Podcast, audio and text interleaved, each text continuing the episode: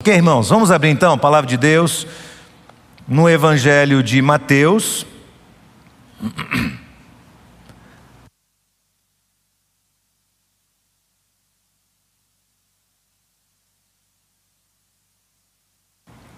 Mateus, um capítulo. Verso 27, dando sequência ao Sermão da Montanha, e eu expliquei há dois domingos a razão pela qual nós trabalhamos primeiro outros aspectos do reino e as parábolas que falam sobre o mistério e o esclarecimento do reino, para depois retornar em Mateus.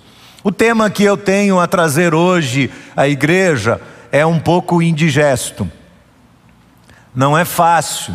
São palavras de Jesus que nos soam como advertência, como alerta, e nós precisamos dar a elas toda atenção. Nós vamos falar sobre adultério. Mateus capítulo 5, do verso 27 ao verso 30. Jesus diz: Vocês ouviram o que foi dito, não cometa adultério. Eu, porém, lhes digo: todo que olhar para uma mulher com intenção impura, já cometeu adultério com ela no seu coração. Se o seu olho direito leva você a tropeçar, arranque-o e jogue-o fora, pois é preferível você perder uma parte do seu corpo do que ter o corpo inteiro lançado no inferno. Se a tua mão direita leva você a tropeçar, corte-a, jogue-a fora, pois é preferível você perder uma parte do seu corpo do que o corpo inteiro ir para o inferno. Amém. Amém, irmãos? é um texto indigesto, não é? É difícil de ler. Quando eu pensei em falar sobre isso, eu comecei a estudar e ler, eu fiquei, comecei a ficar angustiado, porque eu comecei a buscar informações da palavra de Deus sobre este tema, e elas foram crescendo, crescendo, crescendo, e pelas minhas contas, eu precisaria de no mínimo uma hora e meia ou duas horas para falar tudo que eu tinha anotado ali. E hoje é dia de ceia do Senhor, é um dia importante em que não somente aqui no templo, mas nas casas também, as famílias estão reunidas e estão com a ceia preparada.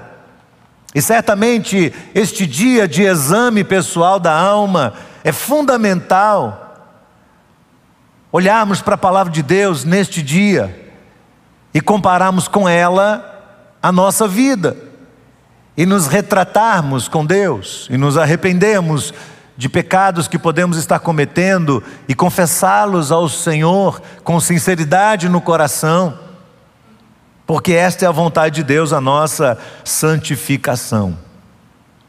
Então o tema cai como uma santa coincidência entre nós. Quando eu tinha oito anos de idade, eu ouvi pela primeira vez alguém dizer: Não adulterarás.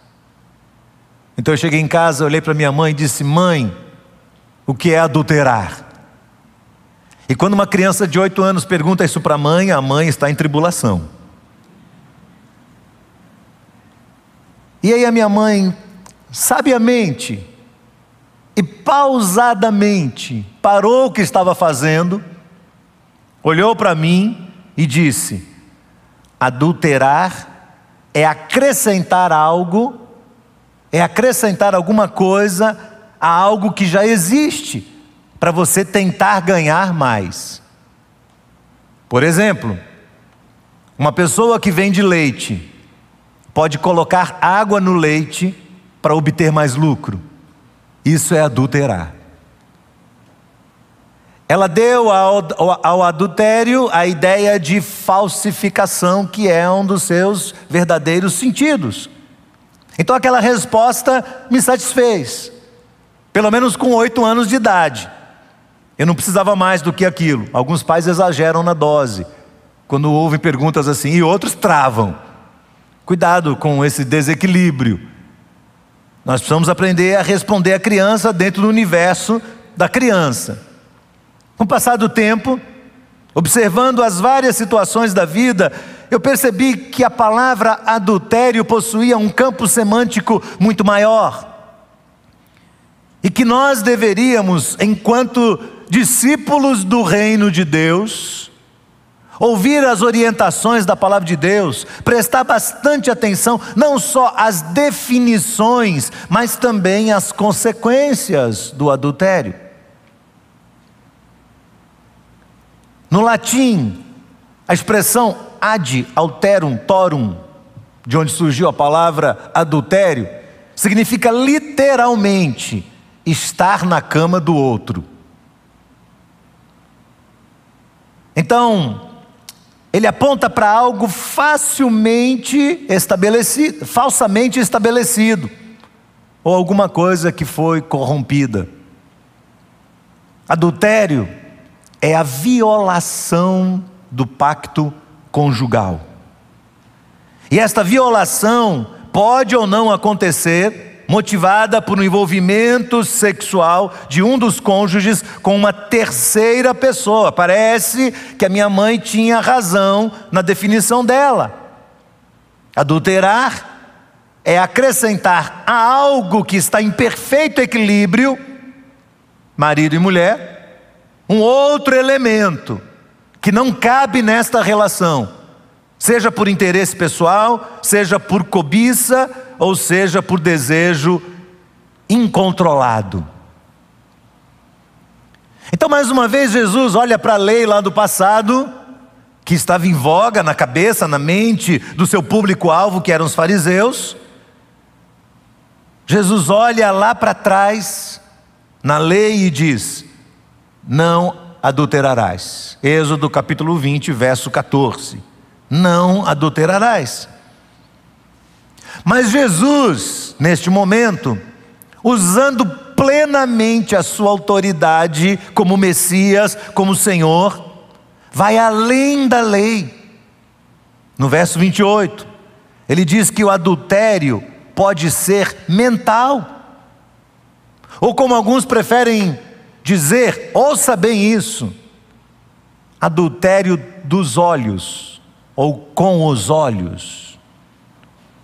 E temos aqui um assunto importante para nós, em plena era digital. Este assunto merece atenção redobrada. Adultério não é um, um ato externo apenas. Porque na mente, lembre-se que um dos objetivos de Jesus em falar o sermão da montanha era justamente confrontar a hipocrisia dos religiosos. E alguns desses líderes religiosos achavam que, uma vez que eles não haviam consumado um ato físico de adultério, eles estavam bem diante de Deus. Eles confiavam demais na sua própria justiça e poderiam então confiar na sua justiça própria.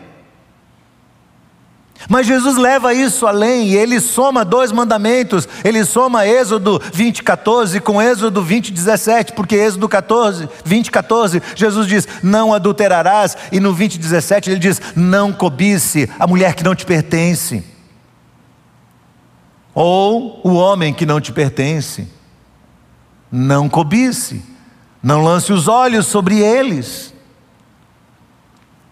Em João 8, Jesus se defronta com aquela situação da mulher adúltera, e esse é o estigma dela. Ela não tem nome, ela é a mulher adúltera. Ela foi flagrada em pleno ato de adultério, ela estava deitada, dormindo com um homem que não era seu marido. Então os fariseus, tomados de justiça própria, pegam esta mulher e trazem esta mulher na presença de Jesus e jogam esta mulher no chão e dizem: Olha aí, pegamos esta mulher em pleno ato de adultério. O Senhor vai fazer o quê? Autoriza a gente a apedrejar ela ou não? E você sabe o que Jesus faz? Ele se assenta e ele começa a escrever na terra com o dedo. E eles insistem, dizem: Senhor, e aí? Jesus se levanta e diz: Quem de vocês não tiver pecado, atire a primeira pedra. Porque na cabeça de Jesus, pelo seu pré-conhecimento, pela sua soberania, ele sabia exatamente o que estava na mente de cada um daqueles homens que estavam prestes a acusar aquela mulher.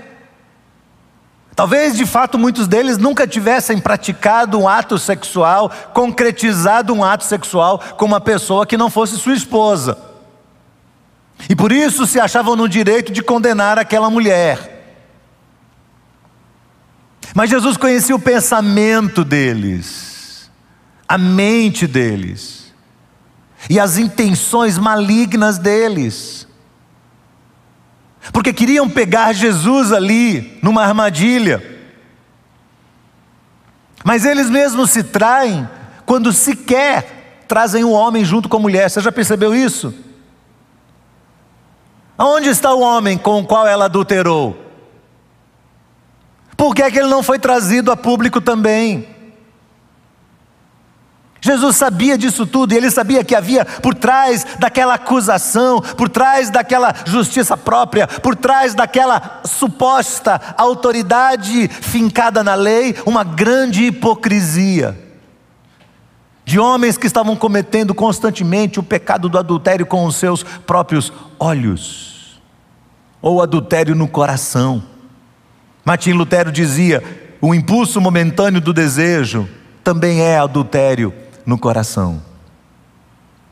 Então, este é um princípio da palavra de Deus, porém com vários derivados na Bíblia. Jesus se utiliza dessa palavra para incluir relações sexuais de qualquer sorte, o que estende o ensino de hoje, o uso de hoje, não só para os casados, mas também para os solteiros ou viúvos, enfim, aqueles que estão só. Se você está aí me ouvindo nesse momento, ou aqui, ou na internet, você está me ouvindo, e você já pensou assim: opa, eu estou fora disso porque, afinal de contas, não sou casado, então esse ensino não é para mim. Jesus está falando de adultério, adultério só envolve casados. Não, não, não, não. Na verdade, há uma correlação de várias palavras que derivam de um só princípio que é o princípio da fidelidade a Deus e da santidade. Quais são algumas dessas palavras que o Novo Testamento usa? Uma delas é a palavra prostituição. 1 Tessalonicenses capítulo 4, verso 3, 4 e 5 diz assim: Pois a vontade de Deus é a santificação de vocês, que se abstenham da imoralidade sexual, ou em outras traduções aparece da prostituição que cada um de vocês saiba possuir o seu próprio corpo em santificação e honra, não com desejos imorais ou lascívia, como os gentios que não conhecem a Deus. A palavra prostituição é usada todas as vezes que o ato sexual é uma forma de negociação. Necessariamente não envolve negociação financeira, mas pode haver negociação em outras bases. Por exemplo, aceitação pessoal, uma pessoa que quer ser aceita pela outra e ela sabe que ela não é amada. Então ela tenta se entregar fisicamente àquela pessoa para tentar cativá-la. Isso é prostituição. A prostituição não acontece só com a menina da rua, lá da esquina, que fica esperando o motorista que ela nem sabe quem é para entrar no carro dele e ter um ato sexual com ele e receber algum dinheiro para tentar sustentar sua casa. Não tem a ver só com isso. Tem a ver também com qualquer intenção de obter algum ganho, algum benefício pessoal. A outra palavra é a palavra fornicação. Aparece em Hebreus capítulo 13, verso 4: Digno de honra entre todos seja o leito sem mácula, mas aos adúlteros e fornicadores Deus os julgará.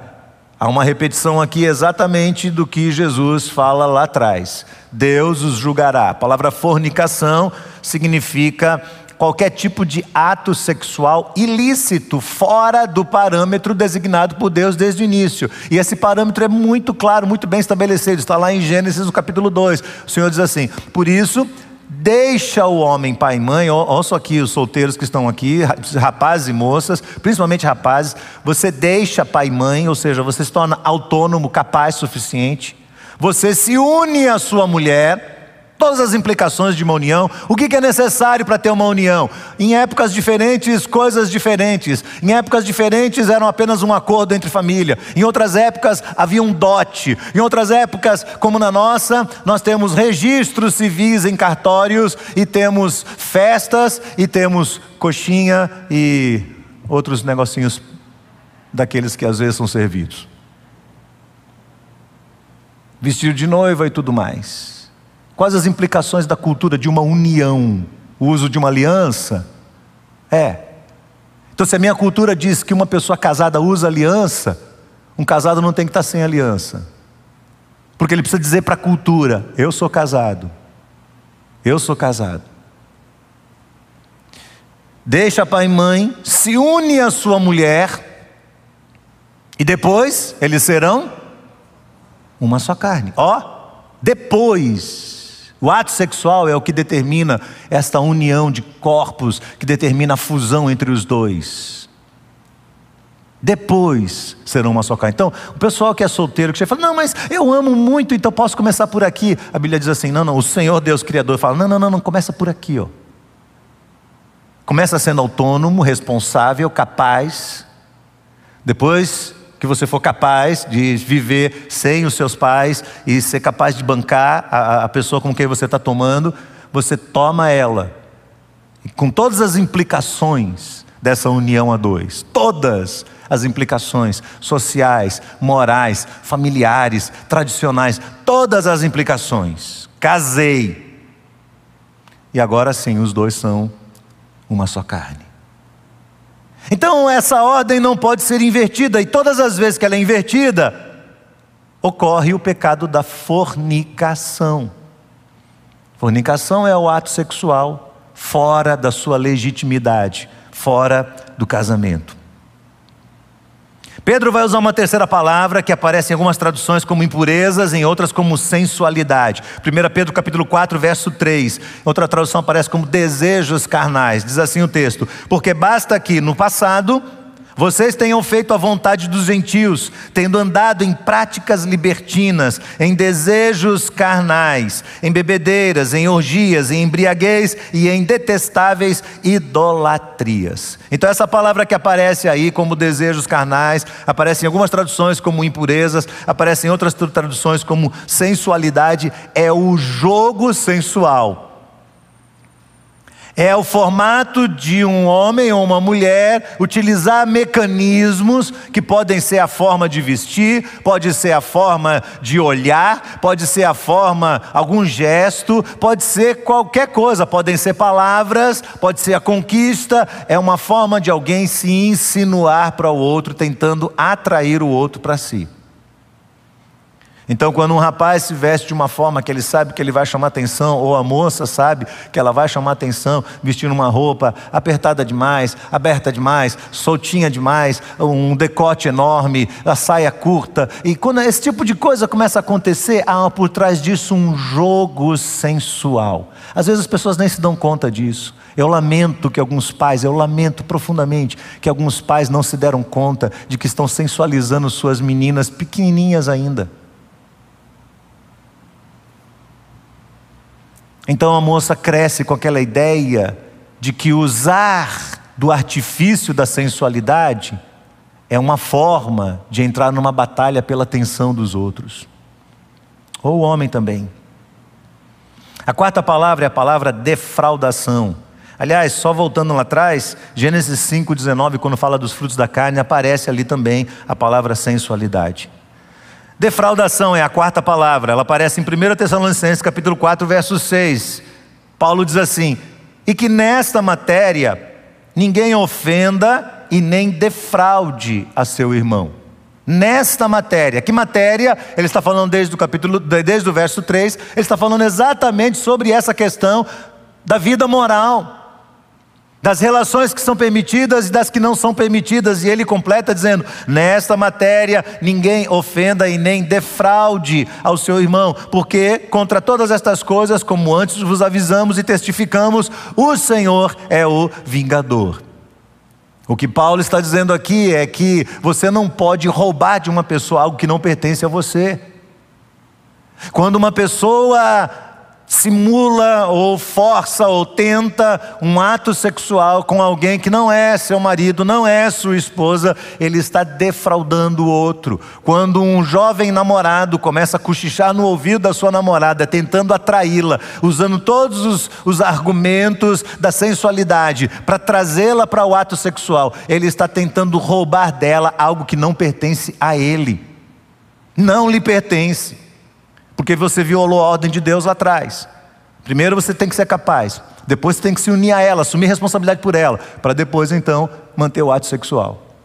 E quando isso é violado, você está defraudando uma outra pessoa. Essas são as palavras que aparecem no Novo Testamento que são correlatas ao adultério, ou que são caminhos para ele. Vamos voltar à questão do adultério.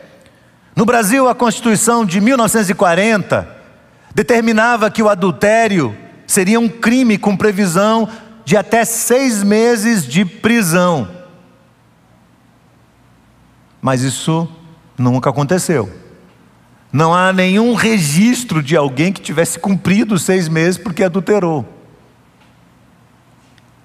Mas em 2005, com a Lei 11.106, isso deixou de ser um crime, uma vez que a justiça compreendeu que a relação extraconjugal é uma decisão de fórum pessoal, moral e não se constitui numa contravenção penal.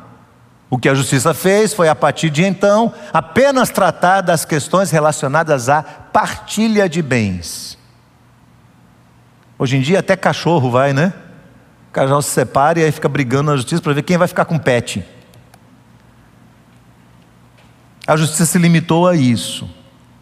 Diferente, por exemplo, do islamismo. No islamismo não é assim. Entre os muçulmanos, o adultério ainda é crime grave, com pena e sentença prevista de morte em público. Mas, no geral, a sociedade no mundo moderno considera o adultério como uma atitude imoral apenas quando isso é conveniente para quem está julgando. Mas aceita isso como algo normal em outros parâmetros. E é algo tão forte isso, tão forte, que quem obedece os mandamentos de Deus começa a se sentir um tolo, começa a se sentir um peixe fora d'água. O rapaz casado que está entre seus amigos, ele tem vergonha de dizer que ele é fiel à sua esposa. Porque os amigos vão dizer: Ah, você é fiel a uma mulher só? Que isso? O rapaz ou a moça solteiros, que são virgens, eles têm medo de dizer publicamente que são virgens.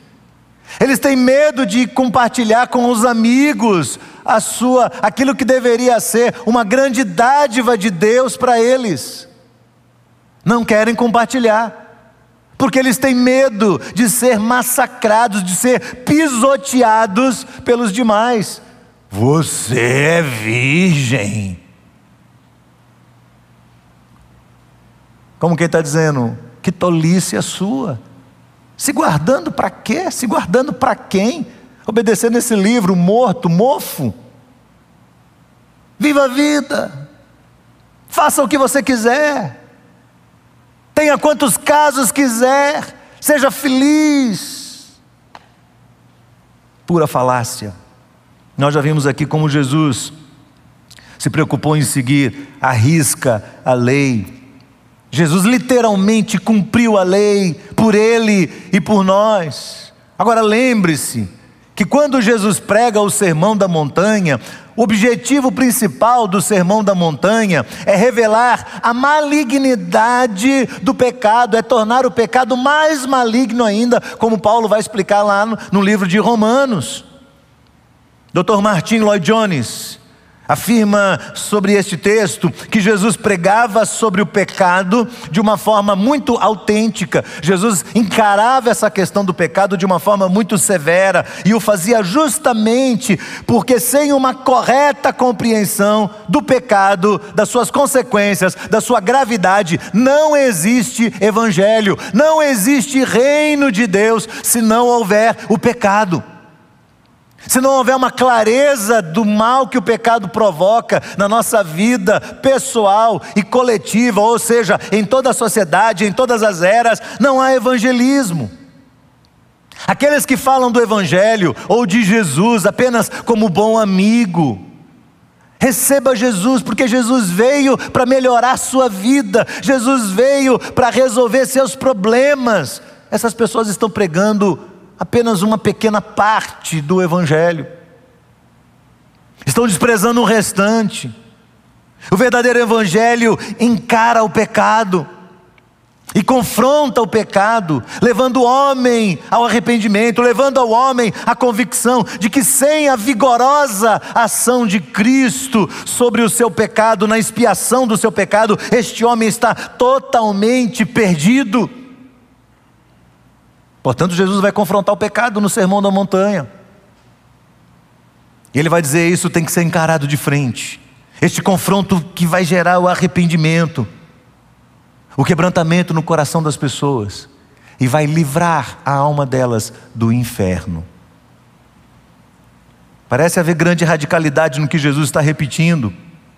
Está dizendo aqui mas Jesus está apenas repetindo aquilo que já havia está sido estabelecido pela lei de Deus. Ele vai repetir o sétimo mandamento, mas vai torná-lo ainda mais severo, ainda mais solene, ainda mais re relevante para nós.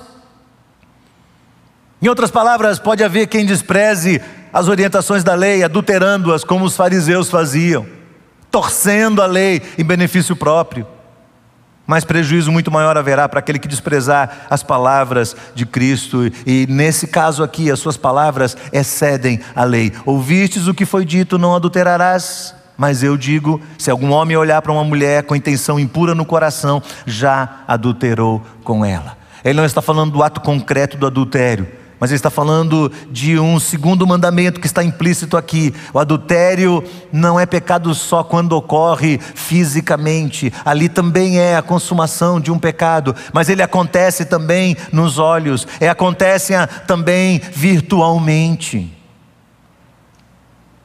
Quando você abre no seu dispositivo eletrônico a figura de uma mulher ou de um homem, e se sente excitado por isso, aquele homem ou aquela mulher não lhe pertence. Não é seu marido, não é sua esposa. Você não deixou pai e mãe por ele. Você não se uniu a ele ou a ela com todas as implicações. Então você não pode formar uma aliança com ele. Paulo ensina isso lá na carta, na primeira carta aos Coríntios. Quem se deita com uma prostituta forma uma aliança com ela. Isso trará sérias consequências a vida toda. O adultério é pecado também quando ocorre só nos olhos. O adultério é pecado também quando acontece virtualmente. Quando eu olho para as Escrituras Sagradas, eu vejo esse assunto do adultério aparecendo muitas vezes. Muitas vezes. E é bastante interessante. Porque eu fui começar a olhar nas escrituras qual foi o primeiro caso, e o primeiro caso que me parece que acontece de adultério envolve Sara, mulher de Abraão. Abraão, por uma conveniência pessoal, por medo, quando entra no Egito com Sara, diz a ela: Não diga para ninguém que você é minha mulher, Sara é uma mulher muito bonita. Ele diz: Não diga a ninguém que você é minha mulher, porque eu tenho medo de morrer. Porque os homens eram tão severos nessa questão que Antes de adulterar, eles preferiam matar o marido, porque consideravam adultério algo muito sério. Então, por esse vacilo de Abraão, Sara vai parar na casa de Faraó, e Faraó a toma, e a Bíblia não diz se houve relação sexual entre eles. O texto não fica claro. E Deus vem e pune Faraó. E ele chama Abraão e diz: Que é isso, que é isso que você fez? Você é louco. Como é que você pega a sua mulher e entrega para um outro homem? porque Deus vai em cima de Faraó e Deus o castiga. O segundo caso, no livro de Gênesis, envolve as peculiaridades de uma relação sexual incestuosa. São as duas filhas de Ló, que fugindo, se veem sozinhas e ficam com medo de não ter filhos. Então elas embebedam o pai num plano maligno, e uma noite uma se deita com ele, na outra noite a outra se deita com ele. E ambas engravidam, e têm filhos, e dão à luz a duas gerações que seriam dali para frente inimigas do povo de Deus: os Amonitas e os Moabitas. Depois aparece uma terceira que envolve o teimoso do Abraão de novo. Parece que Abraão é tudo teimoso.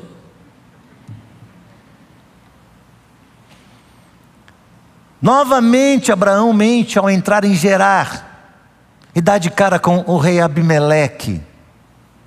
E ele mente novamente, Abimeleque vê Sara e fica encantado com ela e toma Sara e leva para casa. E aí eu quero destacar para você o que acontece lá em Gênesis capítulo 20, verso 3. O Senhor chama Abimeleque e diz assim para ele: Você vai ser castigado com morte por causa da mulher que tomou, porque ela tem marido. Eu vou ler o texto de novo. Você vai ser castigado com morte por causa da mulher que tomou, porque ela tem, pode falar, marido. E aí, claro, somos uma geração de igualdade, vamos colocar isso aqui no feminino. Você vai ser castigada com morte por causa do homem que você tomou, porque ele tem mulher, esposa. Veja o grau de seriedade com que Deus trata essa questão. Daí por diante, uma série de casos vão aparecer no Antigo Testamento, nas Escrituras, como sinais de advertência, de alerta, para qualquer um que queira pautar a sua moral no reino de Deus, no caráter de Jesus Cristo. Iremos deparar adiante, em 2 Samuel capítulo 11, com o grave pecado de Davi, quando no seu palácio, sem nada a fazer, sai na varanda e vê de longe uma mulher tomando banho e se sente atraído por ela e a cobiça e usurpando da sua autoridade real, traz aquela mulher para sua casa. Aquela mulher é a esposa de Urias, um dos seus capitães de guerra que estava na guerra contra os filisteus. E você sabe a trágica história que foi aquela relação de Davi com Batseba. Meus irmãos, por gerações o adultério tem destruído famílias, pessoas e sociedades inteiras. O desejo insaciável de homens e mulheres pelo ato sexual em, em qualquer nível tem transformado o sexo em um ídolo poderoso e perigoso. Logo, aquilo que foi criado por Deus lá atrás, para ser uma grande bênção, fortalecendo a unidade de duas pessoas casadas, criando dependência de um com o outro, servindo-lhes como preceito moral no exercício da sua fé, da sua obediência à palavra de Deus, acabou se tornando um inimigo ferrenho com o qual nós temos que lidar todos os dias. Então eu vou dar uma pausa na minha mensagem e no domingo que vem eu vou continuá-la. E vou iniciar domingo que vem falando sobre os sete sinais de uma pessoa que está sendo arrastada pelo adultério. Sete sinais de uma pessoa que está sendo arrastada pelo adultério. Hoje é dia da ceia do Senhor. E esse é um dia muito especial, porque esse é um momento em que nós nos sentamos para avaliar o nosso coração, os nossos pensamentos, as nossas atitudes.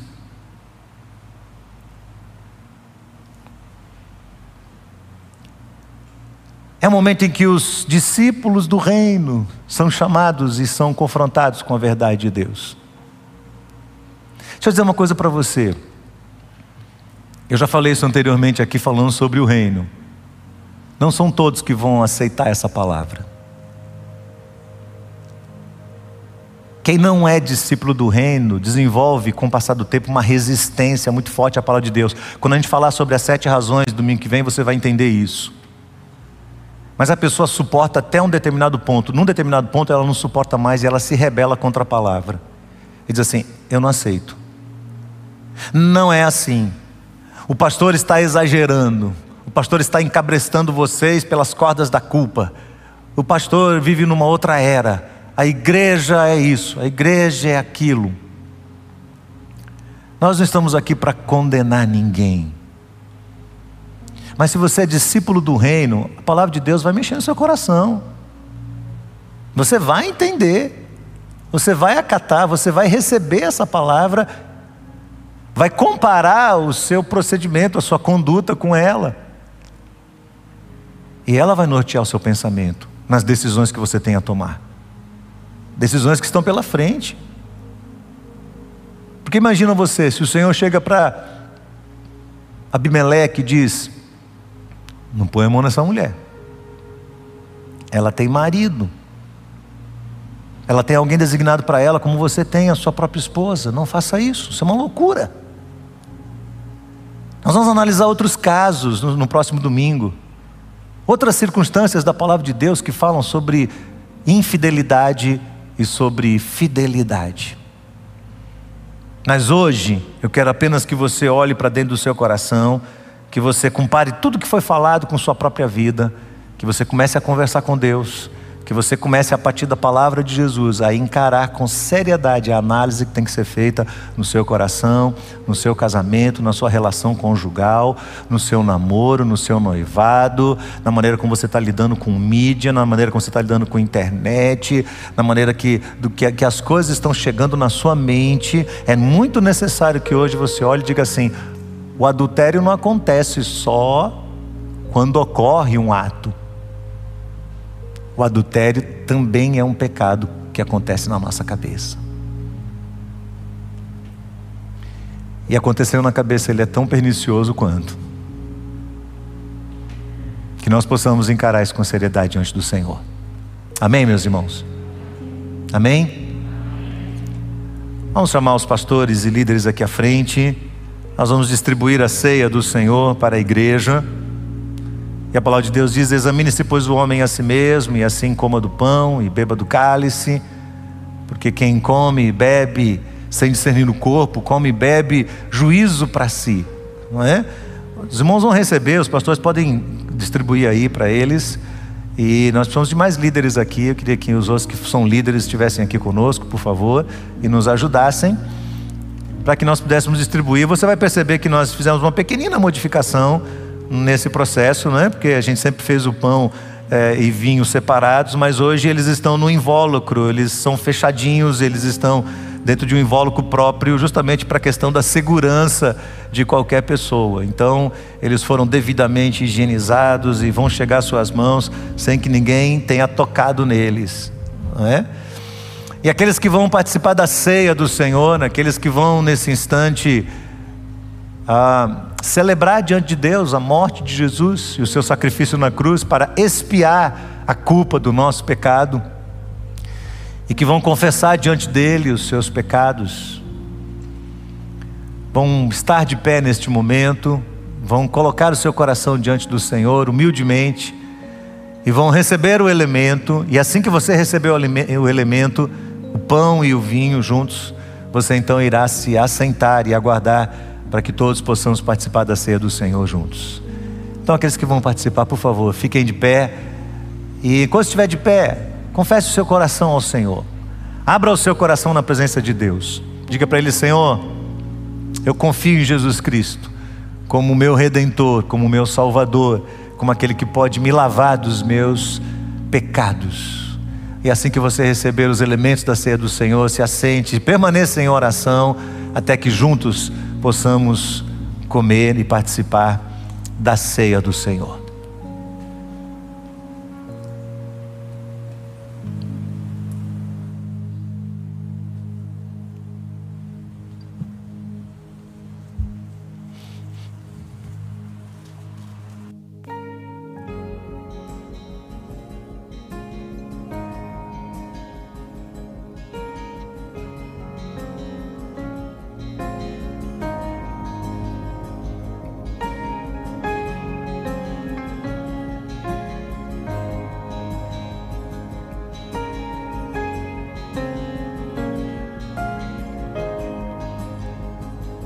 Coberto com espinhos foi, mas hoje em glória está. O Salvador lavou meus pés e hoje aos seus pés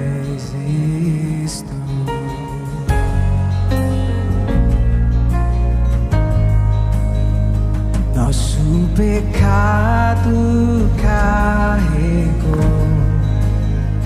quão majestoso é teu amor perfeito brilhará e todos hão de.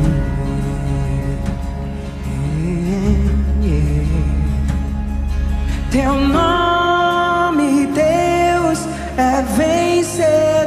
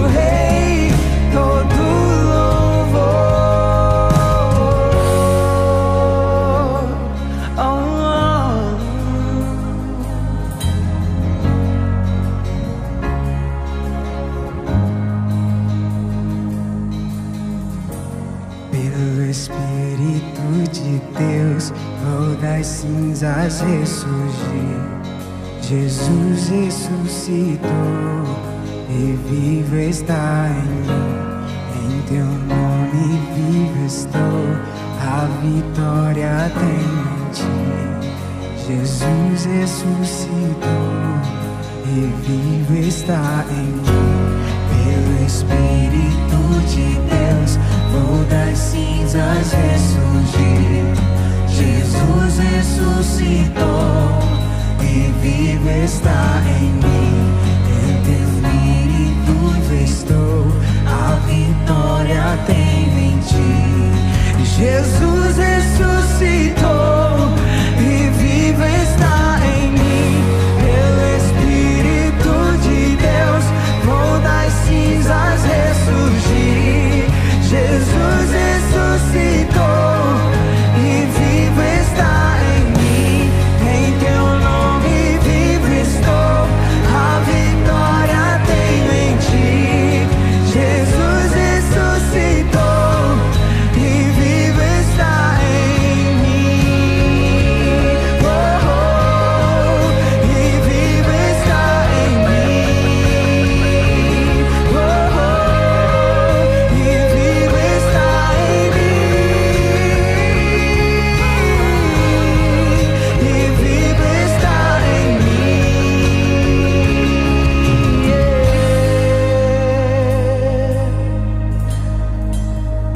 aí esse pequeno invólucro.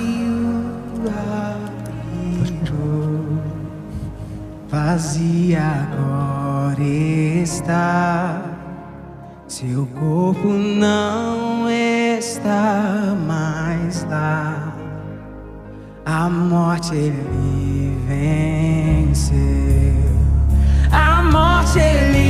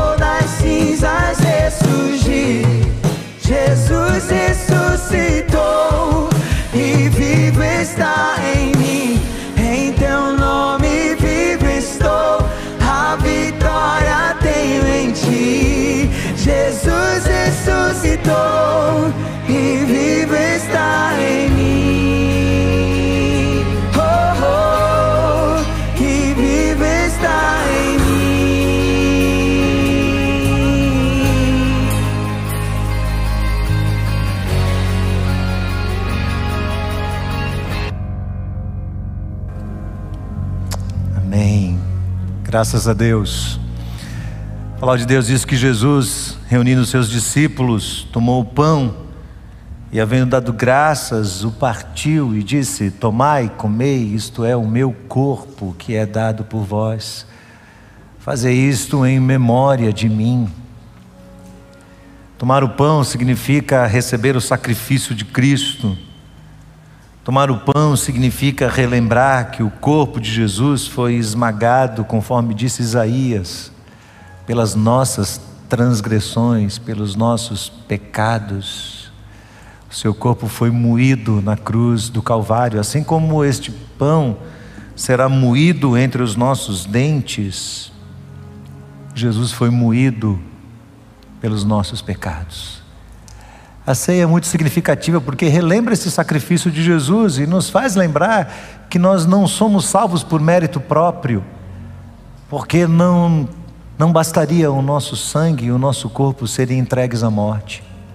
Jamais nós seríamos por nós mesmos capazes de expiar o nosso próprio pecado. Jesus o fez por nós. Então abaixe sua cabeça e vamos agradecê-lo por isso. Obrigado, Senhor porque o teu corpo ferido na cruz do Calvário nos relembra em todo o tempo a tua misericórdia, a tua graça, o teu perdão que veio sobre nós, a tua palavra que diz que nenhuma condenação há para os que estão em Cristo Jesus, porque não vivem mais pela lei, mas pela justiça que há em Cristo Jesus. Nós te bendizemos, Senhor. Nós relembramos aquele dia cruel, quando teu filho foi sacrificado na cruz do Calvário em nosso lugar. E hoje, mais uma vez, respondemos ao Senhor, dizendo: Obrigado, Senhor. Obrigado pelo teu corpo, ferido na cruz por nós. E assumimos hoje, mais uma vez, o compromisso de andar segundo as palavras do teu filho. Nisso cremos te bendizemos e agradecemos em nome de Jesus. Vamos comer todos juntos o pão, irmãos.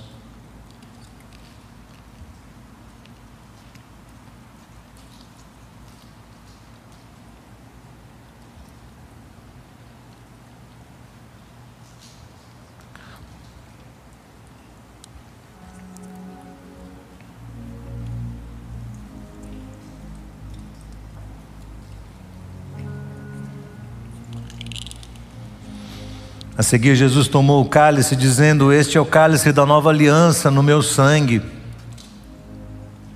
Fazer isso em memória de mim. O sangue da nova aliança, derramado por todos, a favor da nossa justificação, a favor do perdão, o sangue bendito que nos limpa de todo pecado. Assim como lá no Egito, as famílias aspergiram o sangue do cordeiro nos umbrais da porta, na noite da grande matança do, dos primogênitos. Nos diz a palavra de Deus que será assim na consumação também.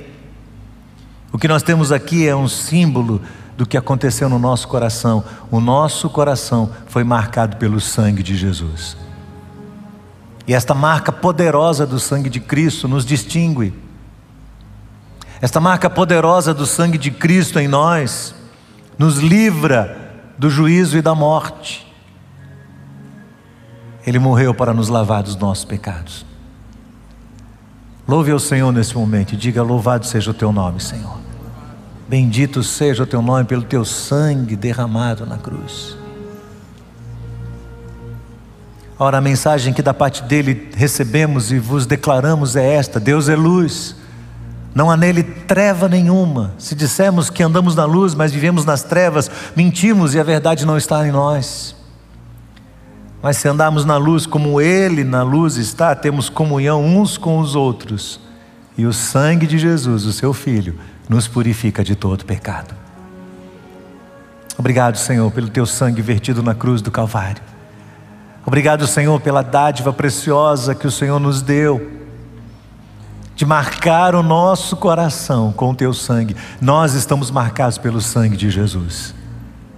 E te bendizemos por isso. E celebramos este dia com grande alegria, Senhor, porque relembramos tua morte por nós. Relembramos que nós não precisamos mais viver cativos do pecado, pelo contrário, que podemos ser revestidos da tua graça para que ele não seja algo comum na nossa vida, apesar das nossas deficiências, apesar das nossas falhas, e o Senhor nos conhece perfeitamente bem. Não queremos exceder a justiça do Senhor, mas nesta manhã nos sentimos inteiramente justificados por Jesus Cristo. Bendito seja o teu nome, Senhor, em nome de Jesus. Vamos tomar todos juntos.